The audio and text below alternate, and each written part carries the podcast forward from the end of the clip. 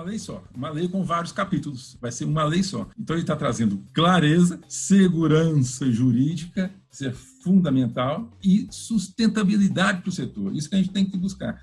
O setor tem que ser sustentável e que tem que ter uma normatização que torne o setor sustentável. E isso tudo que nós estamos buscando. E de maneira simplificada, de maneira clara, aquele emaranhado de lei, de portaria, de cabo isso tudo. Nós temos um Código Brasileiro de Energia Elétrica.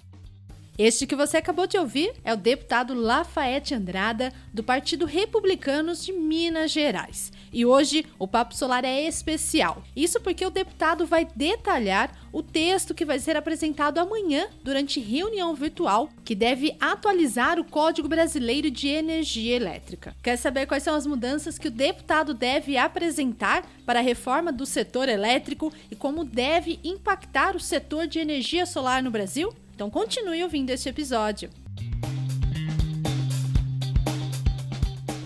O deputado Lafayette Andrada é um deputado do Partido Republicanos de Minas Gerais que tem uma longa vida parlamentar. Vereador duas vezes, deputado estadual três vezes, secretário de Estado em Minas Gerais. Estou exercendo o meu primeiro mandato como deputado federal. Tenho dedicado muito a, aos estudos e aos trabalhos desse setor de energia como um todo. E como sou com formação é, ligado ao direito, sou advogado, já dei aula, também participo muito dos debates da Comissão de Constituição e Justiça. Tive uma participação intensa lá no pacote anticrime, ministro Moro. Então, esses dois, essas duas áreas, né, a área mais direito constitucional é uma área que eu estou sempre ligado, estou sempre sendo consultado e conversando com os demais deputados, mas por aptidão, por gostar, né, por atração, eu me dedico muito também a essa área de energia, porque eu considero que é uma área extremamente estratégica para o país. Eu aprecio muito né, essas novas fontes de energia sustentáveis, renováveis. Eu acho que o Brasil tem um potencial muito grande né, nesse setor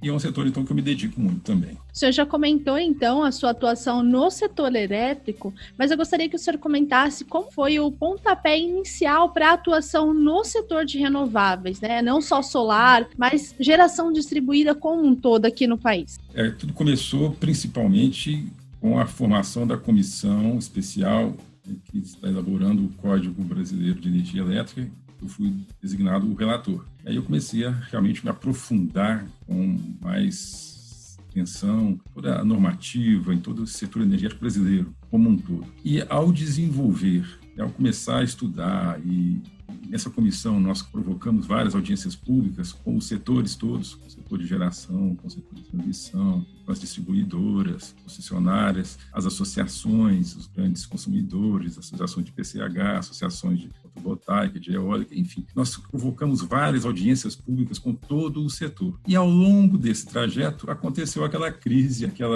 episódio da ANEEL, da resolução 482. Estávamos no meio da elaboração do código, quando surgiu aquele episódio. E, naturalmente, como relator do Código Brasileiro, eu fui chamado a essa discussão. E acabei também me mergulhando nessa discussão também. Procurei compreender com profundidade todos os aspectos, todos os componentes, todos os lados, né? as associações ligadas aos empreendimentos fotovoltaicos, conversei muito com elas todas, conversei muito com as distribuidoras, que elas têm também a sua versão, têm as suas, é, as suas dificuldades, os seus olhares, conversei muito com a ANEEL, muito com o Ministério de Minas e Energia, enfim, mergulhei nesse, para compreender bem esse processo e tentar formular uma normativa que fosse equânime, que atendesse às necessidades do setor não fossem prejudiciais a ninguém, que fosse equilibrada, que fosse um ganha-ganha, um bom para todo mundo. E quando é um ótimo para alguém, é menos bom para outro alguém. Então é, era necessário atingir esse ajuste fino, e essa foi a minha grande busca. E eu acho que eu consegui produzir um texto que realmente atende a todos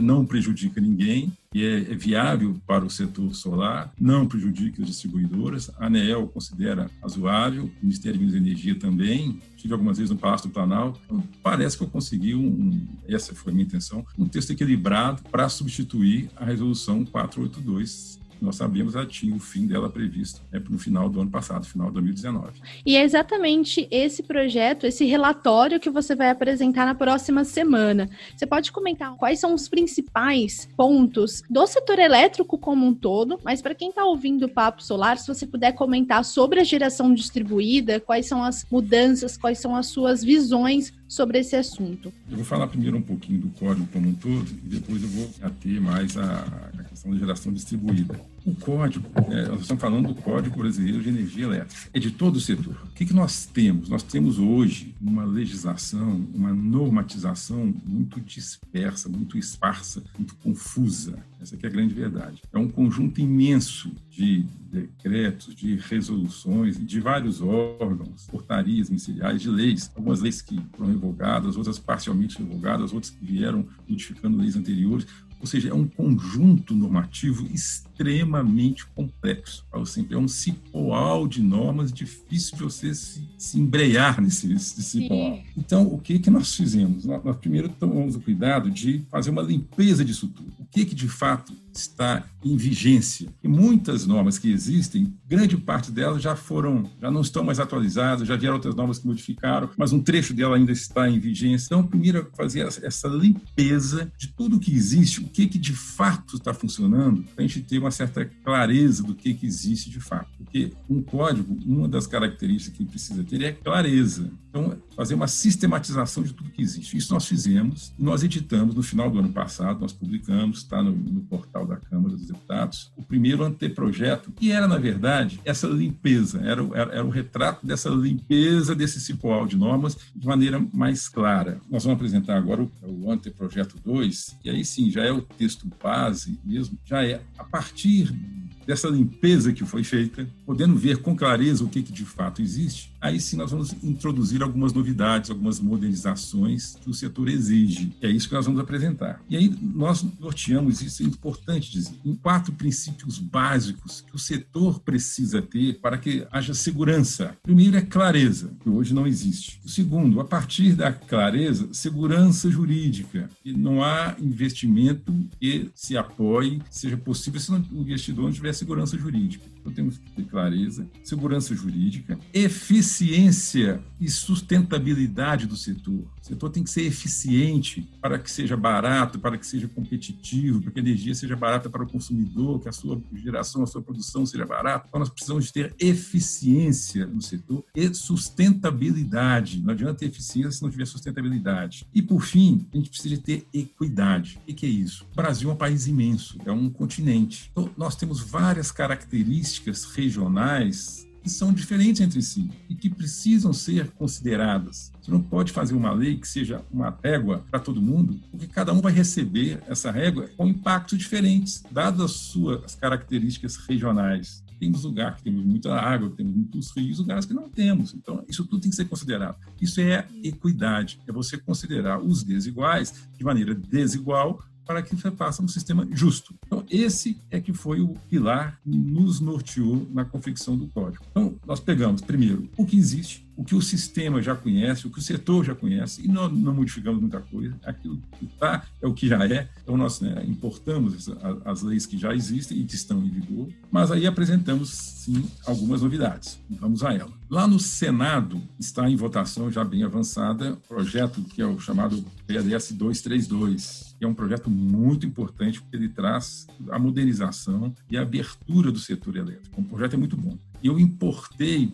praticamente ele inteiro, com algumas ressalvas, algumas observações, e no meu, na minha visão crítica sistêmica, que o 232 é um capítulo dentro do código inteiro, e eu fazia essa observação, o 232 é importante, mas ele tem que estar conectado no resto da engrenagem. Ele sozinho ele não funciona. E aqui no código nós conectamos ele no resto da engrenagem. Com essa visão sistêmica, com essa visão ampla, alguns pontos ali eu acho que merecem ser reestudados e eu fiz então algumas é, observações. O, o 232 ele traz a tarifa binômia, ele separa potência de energia, e isso é bom. Ele promove o mercado livre, ele, ele migra e facilita a migração para o mercado livre, é excelente. Porém, nessa migração, e aí é que eu, acho que merece um estudo melhor, quando ele abre para o mercado livre, ele abre também para baixa tensão. E eu acho isso perigoso. Eu não vi nenhum benefício nisso. Quem é baixa tensão? Baixa tensão são basicamente as residências, são os pequenos consumidores. Eu acho difícil o pequeno consumidor entrar no mercado livre, disputar o preço da energia ou o preço da potência de uma maneira mais eficiente eficiente do que existe hoje no mercado regulado. Como é que funciona hoje o mercado regulado? São os grandes leilões. Os grandes leilões no atacado, você consegue fazer, estimular uma competição pesada e barateia o preço. Você, como consumidor sozinho, você nunca vai ter condições de fazer uma disputa como essa. Exato. Então, o, o consumidor de baixa tensão, ele migrar para o mercado livre, eu não vejo nenhuma vantagem para ele, consumidor, nisso. E a minha visão é, é a única, é o único senão que eu apresento aqui na minha visão contra o 232. No mais, eu acho que o 232 está perfeito, muito bom.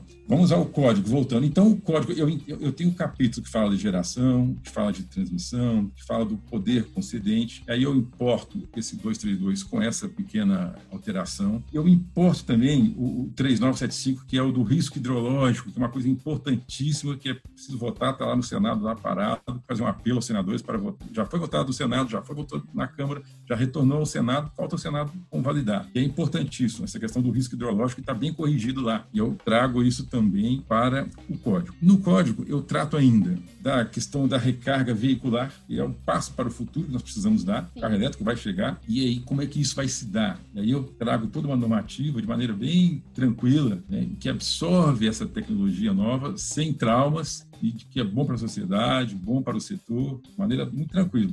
E faço, e que eu acho que é uma grande vai ser um grande salto. Eu tenho conversado com estudiosos aí do, do setor e empreendedores do setor. Eu crio um, um, uma norma eu acho que vai resolver muito. Nós vamos conseguir tirar vários incentivos que nós temos, que são onerosos para a, sociedade, porque no final das contas quem paga são todos os consumidores, para os subsídios. Né? A gente vai poder tirar a partir da, dessa providência que eu estou adotando aqui no código. Qual que é? É criar um portfólio necessário na aquisição de energia, tanto no mercado cativo como no mercado livre. O que, que, é isso? O Ministério de Minas e Energia, junto com a EPE, fazendo seus estudos, define um portfólio obrigatório. Então, em havendo um leilão de energia, o comprador necessariamente tem que seguir esse portfólio. Vou dar um exemplo aqui puramente hipotético. O portfólio vai dizer o seguinte: olha, 48% da energia adquirida terá que ser necessariamente de hidrelétricas. 30% vai ter que ser de renováveis. Então, a hora que você define essa obrigatoriedade, você deixa de fazer uma competição que existe hoje das diferentes matrizes, uma contra a outra, e para você equilibrar essa competição, você tem que fazer um incentivo, você tem que criar um subsídio para tornar uma outra forma mais competitiva em relação à outra. Só a hora que você fala o seguinte, olha, esquece, você vai ter que comprar tanto por cento dessa e tanto por cento dessa, você vai fazer essas aqui competir entre si e essas daqui competir entre si. Entre você vai reduzir o preço aqui entre os seus grupos e você consegue reduzir o preço. Você não faz um brigar com o outro. Cada um tem as suas características. É, a fotovoltaica tem características diferentes da hidrelétrica. A PCH tem características diferentes da eólica. Você não pode fazer elas brigarem uma, uma, umas com as outras. Você tem classificá-las e botar elas para competirem entre si. Quando você desenha um portfólio necessário, pronto, você está estabelecendo essa competição entre elas, entre os iguais. E aí você não precisa botar um subsídio para poder um equilibrar com o outro, um ficar competitivo em relação ao outro. Você barateia esse subsídio, você diminui esse subsídio dentro da CDE e está diminuindo o preço para todos os consumidores. Principalmente os do Mercado Livre, porque lá no Mercado Livre a CDE tem um impacto fortíssimo no preço você reduz a CDE, no preço final você diminui bastante. Então essas são assim, são novidades aí, são é, atualizações que nós estamos colocando no código. E temos um capítulo, obviamente, o capítulo sobre geração distribuída micro e mini geração distribuída. E temos também um capítulo, depois eu vou falar também, que é, do, é, é um programa social de geração de renda através da geração distribuída. O capítulo da geração distribuída é basicamente o texto que eu havia composto no auge daquele conflito que houve lá da Resolução 482, que eu, eu com paciência beneditina, conversei com todos os setores. Esse é o texto que eu coloquei aqui no capítulo da geração distribuída. O que que fala ele em, em linhas gerais? Primeiro, eu fiz uma, uma pequena modificação no conceito da geração compartilhada. Com isso, nós vamos destravar a geração compartilhada e poder difundir energia solar para o Brasil inteiro. Nós vamos democratizar, popularizar a energia solar. Como? Vamos lá. Eu separei, esse prefeito didático, a geração distribuída em quatro categorias. Uma que eu chamo de geração remota, autogeração remota. Geração remota é aquela fazenda fotovoltaica que uma empresa construiu para gerar energia para o seu próprio consumo. Vou aqui um exemplo. O Banco do Brasil resolveu investir em fazer fazendas fotovoltaicas para gerar energia para suas agências. Então, isso é o que eu estou chamando de geração remota. remota. A segunda é a geração, eu chamo de geração compartilhada. Geração compartilhada, eu dividi em duas, comercial e residencial. O que é compartilhado? É a geração remota, mesma geração remota, porém compartilhada. Junta eu, você, você, você, você, você, você, você, 100 pessoas, e nós vamos em conjunto fazer um consórcio, fazer uma cooperativa,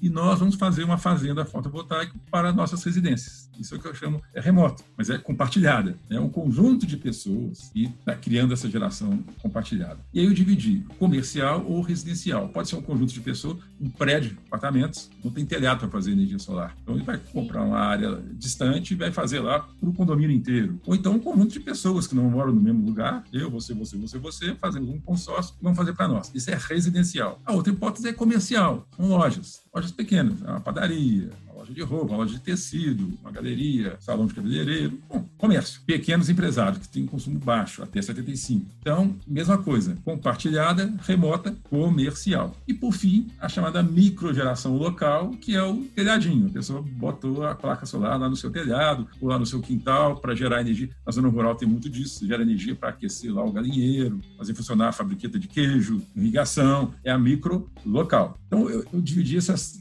esses quatro categorias. E para cada uma delas, eu estou dando um tratamento. Ao final, o que, que nós estamos dispondo? É que todo mundo vai ter que pagar a luz de B, chamado fio B, que é o que as distribuidoras cobram e que elas reclamam muito que atualmente não é pago. Hoje, a norma da ANEEL, a 482, né, quem tem energia solar, ela não paga nada para a distribuidora. E isso é uma reclamação grande que a distribuidora faz e que eu acho com razão. A distribuidora ela disponibiliza todo um investimento, né, toda uma estrutura de rede para levar a luz até a sua casa. E querendo ou não, à noite você utiliza a luz da distribuidora e ela está disponibilizando para você toda essa infraestrutura. Então eu considero justo essa reivindicação dela. Então nós estamos trabalhando para que isso seja pago. No jargão fala o fio B, é tudo de B. E hoje não é pago. Isso dá um impacto de 28% no valor, em média, no Brasil. Então, eu, eu, eu criei um, uma regra de transição. Como é a regra de transição? Cada um desses blocos que eu te falei tem uma regra diferente de transição. Para geração remota, autogeração, o exemplo que eu dei aqui, hipotético, Banco do Brasil, esse aí ele já inicia pagando. A minha hipótese é que comece tudo a partir de 2021. A partir de 2021, esse autogeração remota, ele vai passar a pagar esse fio B integralmente, que hoje não se paga. 100% do fio B, que equivale a 28% da tarifa, mais ou menos. Já inicia pagando 100%. Na geração compartilhada, se for geração compartilhada comercial, ela, a partir de 2021, ela inicia pagando 50% do fio B. E ao longo de 10 anos, esse 50% vai aumentando a participação. 2021, 50%. 2022, 60%. 2023, 70%. Fiz uma distribuição ao longo de 10 anos. Na verdade, a cada dois anos aumenta 10%. Então, 2021 é 50%, 2023, 70%. E assim vai. Ao longo de 10 anos, no final do décimo ano, estará pagando integralmente o fio B se for comercial. Se for a compartilhada residencial, vai iniciar pagando 10% do FIB. E ao longo de 10 anos, isso vai crescendo, no final de 10 anos, estará pagando integralmente o FIB. E se for a micro local, também inicia pagando 10% do FIB e ao longo de 10 anos vai aumentando esse, esse percentual no final de 10 anos, pagará integralmente o fio livre. Todas elas é, são ao longo de 10 anos, né? Esse é o período para todas estarem, a não ser a primeira, né? Que é a geração compartilhada. A primeira já começa integ integralmente, a, a, remota, a auto-remota. E a compartilhada comercial começa pagando 50% do fio B. Ah, perfeito. As residenciais tanto a compartilhada como a microgeração local, começam pagando 10%. Então, a autoprodução, 100% do fio B, comercial compartilhada, 50%, residencial, 10%. E aí, ao longo de 10 anos, todo mundo vai pagar o fio B. Em linhas gerais, essa é que é a ideia que se propõe para geração distribuída. E estou também implementando um programa social interessantíssimo, através da possibilidade da venda da energia da microgeração distribuída. Pode ser solar, pode ser eólica, pode ser PCH, tem que ser micro, mini geração, ou seja, até 5 mega linhas gerais, eu acho que vai ser um passo fantástico. É, é a geração de renda, é, é semelhante, entre aspas, um, é, é, um Bolsa Família para as pessoas pobres. Você pega o cadastro do Bolsa Família e nos municípios, prefeituras, elas levantam esse cadastro. Quem que são as pessoas que têm Bolsa Família aqui no meu município? As prefeituras todas têm esse cadastro. A partir deste cadastro, as prefeituras vão poder implementar plantas de micro, mini, gera, mini geração distribuída, até 5 mega, e as concessionárias de energia vão poder comprar dessas plantas específicas deste programa. Esse programa, o município tem que se habilitar no Ministério do Desenvolvimento Regional, tem toda uma uma assim, burocrática de, de, regulação, de habilitação, mas a partir do momento que está habilitado a fazer lá uma planta de 5 megas, as concessionárias estão autorizadas a comprar desta planta. Hoje a lei já permite, as concessionárias hoje elas podem comprar até 10% dentro da sua própria região de atuação. Então, elas compram desta planta que foi habilitada pelo Ministério, que está cadastrada no programa, e o recurso da compra dessa energia vai pagar este Bolsa Família para aquelas famílias credenciadas. Já fizemos várias simulações, esse dá um valor 50 a 60% a mais do que o valor da Bolsa Família. Já fizemos várias simulações. Então, hoje o Bolsa Família no Brasil varia por estado, varia. O Bolsa Família tem várias validades, se a mulher está grávida, se é jovem ou não, mas na, na média, o Bolsa Família paga 200 reais para cada família. Esse programinha, nós já fizemos todas as simulações, ele, ele consegue pagar 330, 340 reais. E a família, para ela estar habilitada para este programa social, ou seja, vai ganhar mais do que o Bolsa Família, para ela estar habilitada, ela tem que estar conectada no sistema. Qual que é a vantagem disso? Nós estamos falando aqui de famílias pobres. Muitas delas, hoje, fazem o famoso gato. Ela não tem que pagar conta de luz. Ora, para ela receber essa bolsa, ela tem que estar conectada.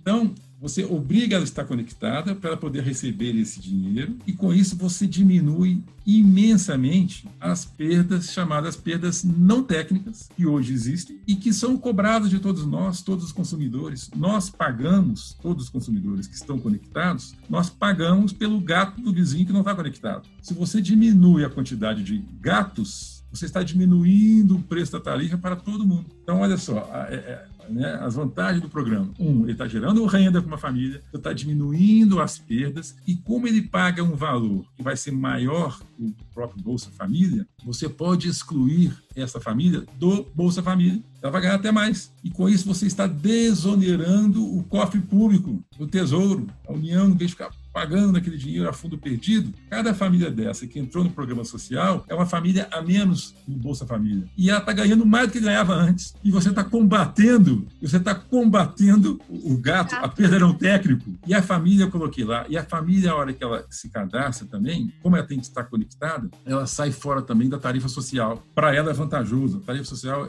abate na conta de luz 30 e poucos reais. Como ela vai ganhar 330, 340, para ela passa a ser economicamente vantajoso também. Então, eu estou desonerando a tarifa social, eu diminuo a CDE, diminuí o preço da conta de luz para os brasileiros. Estou desonerando o tesouro, do, do, Bolsa Família. Eu estou diminuindo a perda não técnica, estou diminuindo a conta de todo mundo e estou remunerando uma família. Então, assim, é um programa, acho que bem elaborado, que nós estamos colocando aqui no código, que eu acho que tem grande possibilidade de prosperar. É um ganha-ganha, todo mundo sai ganhando. Sim, é. esse código, além de ele normatizar né, em uma lei só, ele atualiza, como você mesmo comentou, é. ganhado de lei. Vai ser uma lei só, uma lei com vários capítulos, vai ser uma lei só. Então, ele está trazendo clareza, segurança jurídica isso é fundamental e sustentabilidade para o setor. Isso que a gente tem que buscar.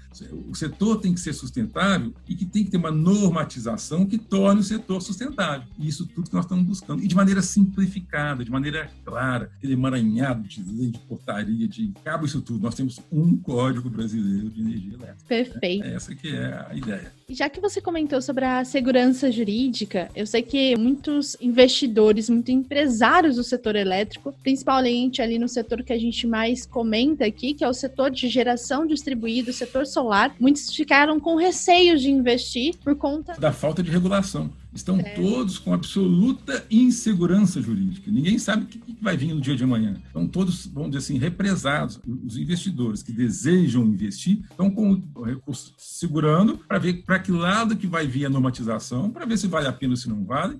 Até lá, tudo parado. Então, é importante é, a gente regular rapidamente essa questão da geração distribuída, que existe uma infinidade de investidores querendo investir, mas que estão esperando como é que vai vir a regulação. E é lógico, é natural, tem que esperar. Sim. Nós temos no, no, no setor elétrico não só na geração distribuída, o setor elétrico como um todo, por conta desse um milhão de portarias e de normatização confusa e embaralhada, nós temos milhares e milhares de ações na justiça, milhares e milhares de liminares. O setor é todo travado com brigas judiciais. Por quê? Falta de clareza. A hora que você não tem clareza, a ANEL baixa uma regulamentação, ou o Ministério baixa a outra, fala, opa, mas isso aqui não pode, a lei não permite. Não, permite sim, lá naquela portaria está falando que pode. Não, mas essa aqui fala que não pode. É muito confuso, é muito complexo complexa, isso gera um milhão de ações na justiça. Isso trava o desenvolvimento, isso que nós não podemos deixar. É o famoso custo Brasil. Nós estamos travando o desenvolvimento por conta da burocracia, por conta do excesso de norma, por conta da falta de clareza. E é isso que nós temos que combater e vamos fazer no Código de Energia. Exato. E já para a gente deixar aqui ciente né, do processo do código, a apresentação dele vai ser feita na próxima sexta-feira, sexta dia 31, 31 é, às 10 horas da manhã. Isso. Ela, essa ah. reunião ela vai ser transmitida online para quem puder assistir? Vai ser, vai ser transmitida na TV Câmara, no canal TV Câmara Comum, uma reunião de comissão vai ser transmitida ao público, através da TV Câmara. Mas vamos lá aos passos. Isso. Estou apresentando esse, que as pessoas têm que saber. É, esse aí, na verdade, é o texto base, é o texto sobre o qual nós vamos realmente nos debruçar. É a partir desse texto é que nós vamos receber emendas e contribuições. Então, o texto não está acabado. Para mim está, mas a hora que apresentar ao público, nós vamos ter milhares de pessoas debruçando sobre ele e todos vão verificar que tem ajustes que precisam ser feitos, ou ideias a contribuir. Olha, isso aqui não está e é uma coisa interessante que poderia colocar. Vamos colocar. Então, esse é o texto base. Então, eu vou apresentar agora, dia 31, o texto base, e é esse texto base, é a espinha dorsal sobre o qual nós vamos, então, nos debruçar. Será aberto prazo para emendas, e aí todos né, vão poder estudar, aperfeiçoar e apresentar as suas contribuições. E daí, o presidente vai fixar um prazo, acredito que 20 dias, um mês, e a partir daí, essas emendas chegando, eu, como relator, vou olhar cada uma delas, de acordo com a minha visão, ver, ah, isso aqui é pertinente, isso aqui não é, isso aqui é uma contribuição importante, isso aqui eu acho que não funciona. Eu sou relator, eu refaço o texto baseado nessas contribuições que chegaram pelas emendas, e aí sim, esse texto é o texto final, que será votado na comissão e será então o texto que vai para o plenário. Então nós temos aí agora, então, é, a partir do dia 31, que vai ser o dia que será apresentado, nós vamos ter o prazo aí para todos os interessados né, do setor, todos se debruçarem, lerem com atenção, é, atentamente, fazerem simulações, isso é importante para poder apresentar as suas contribuições. E estamos abertos à contribuição, nós queremos contribuições, nós queremos um texto que seja justo, que seja bom, que seja sustentável que atenda ao setor. É isso que nós todos queremos, mas que seja um texto bom e equilibrado, que persiga esses três pilares que eu falei aqui no início: a eficiência, a equidade, que a gente tem que considerar essas diferenças todas, e a segurança jurídica e a clareza. É isso que nós estamos buscando. E a modernidade. Nós estamos trazendo aí, nós estamos falando aí questão da recarga veicular, nós vamos é, normatizar isso, porque não adianta correr contra a correnteza. O rio corre para o mar. Vai vir aí o carro elétrico, vai vir o sistema das baterias. Não adianta a gente querer navegar contra. Então, é preferível que a gente receba isso de maneira organizada, esse futuro que está por chegar, do que ser atropelado por ele, pego de surpresa. Então, já vamos, então vamos organizar a sua chegada, vamos organizar a chegada do futuro, tá? vamos dar o caminho, o destino, para onde que vai e como é que vai ser. Isso nós já estamos colocando no código. E estamos é. colocando também alguns dispositivos que dão margem até para normatizar tecnologias futuras que não existam ainda, mas que nós já vamos deixar as janelas já prontas para serem ativadas de maneira organizada à medida que elas forem chegando. Ah, isso facilita muito também, traz uma segurança jurídica para quem pensa em investir. Traz segurança e aí você acaba incentivando o investimento. Aí você atrai o investidor. O investidor tendo segurança, ele vem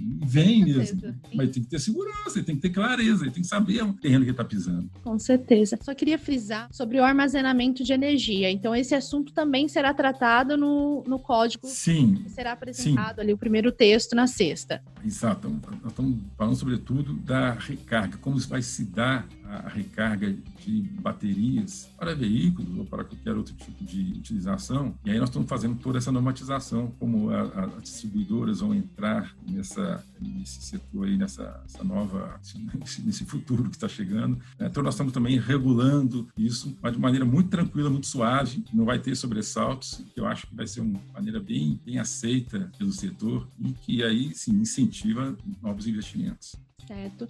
E como que você avalia o apoio deste texto? Eu tenho conversado muito com as associações, todas elas. Então eu, eu tenho buscado um texto que atenda a todos. Não adianta também eu trazer com uma varinha de condão e falei, olha, inventei aqui um texto maravilhoso. Todo mundo é contra. Falei, vai, chama loucura. Então, a partir desses diálogos com todos eles, eu procurei construir um texto que seja benéfico para todos eles e benéfico para a sociedade. É isso que nós temos que buscar. E eu acho que o que eu busquei é isso. Né? Então, eu imagino, ao momento que eu apresentar esse texto, eu acho que os setores todos vão vão gostar do texto que estará escrito. Mas, como eu disse, ainda não é o texto fechado. A partir dele, vamos nos debruçar, vamos apresentar contribuições, vamos apresentar senões. Olha, deputado Lafayette, você apresentou isso aqui, mas olha aqui, você verificou que isso aqui gera uma consequência gravíssima, porque isso acontece, isso, isso. Opa, realmente isso eu não tinha enxergado. Vamos tirar, não tem problema nenhum. Nós temos que fazer um texto que seja bom para a sociedade, mas também que não agrida o setor. Tem que ser um ponto de equilíbrio.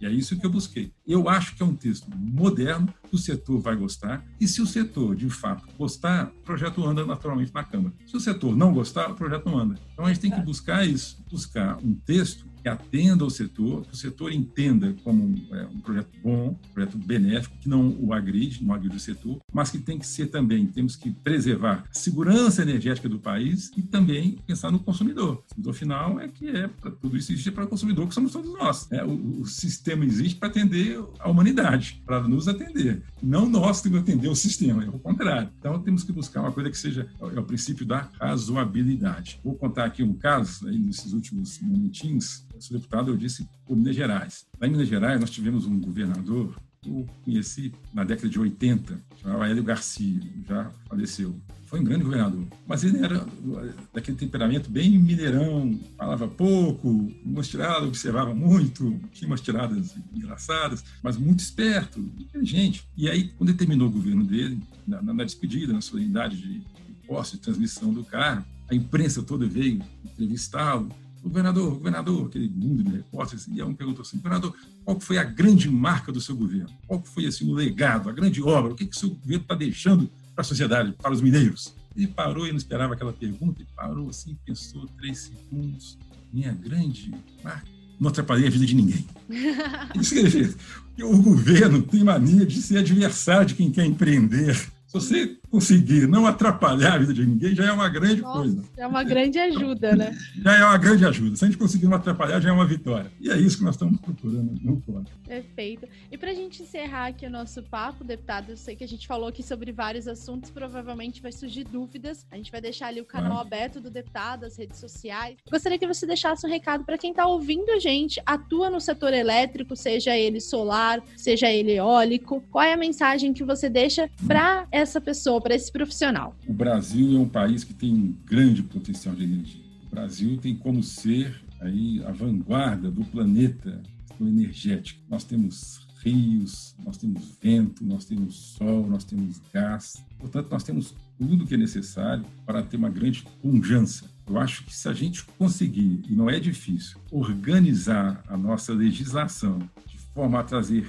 clareza e segurança jurídica, eu acho que Brasil vai ser o país dos grandes investimentos no setor energético. Já é. Grande parte da infraestrutura é, é, é em energia, né? mais de 30% que se investe em energia. E o que é importante a gente lembrar que hoje a União, né, o Estado, o governo, não tem mais condições de fazer esses grandes investimentos. Os grandes investimentos virão necessariamente do setor produtivo, iniciativa privada. Então, é preciso termos uma legislação clara que dê a segurança jurídica. É o que nós estamos perseguindo no Código Brasileiro de Energia Elétrica. Essas pessoas podem ter certeza que o Brasil é o país do futuro e esse futuro está muito próximo à questão energética.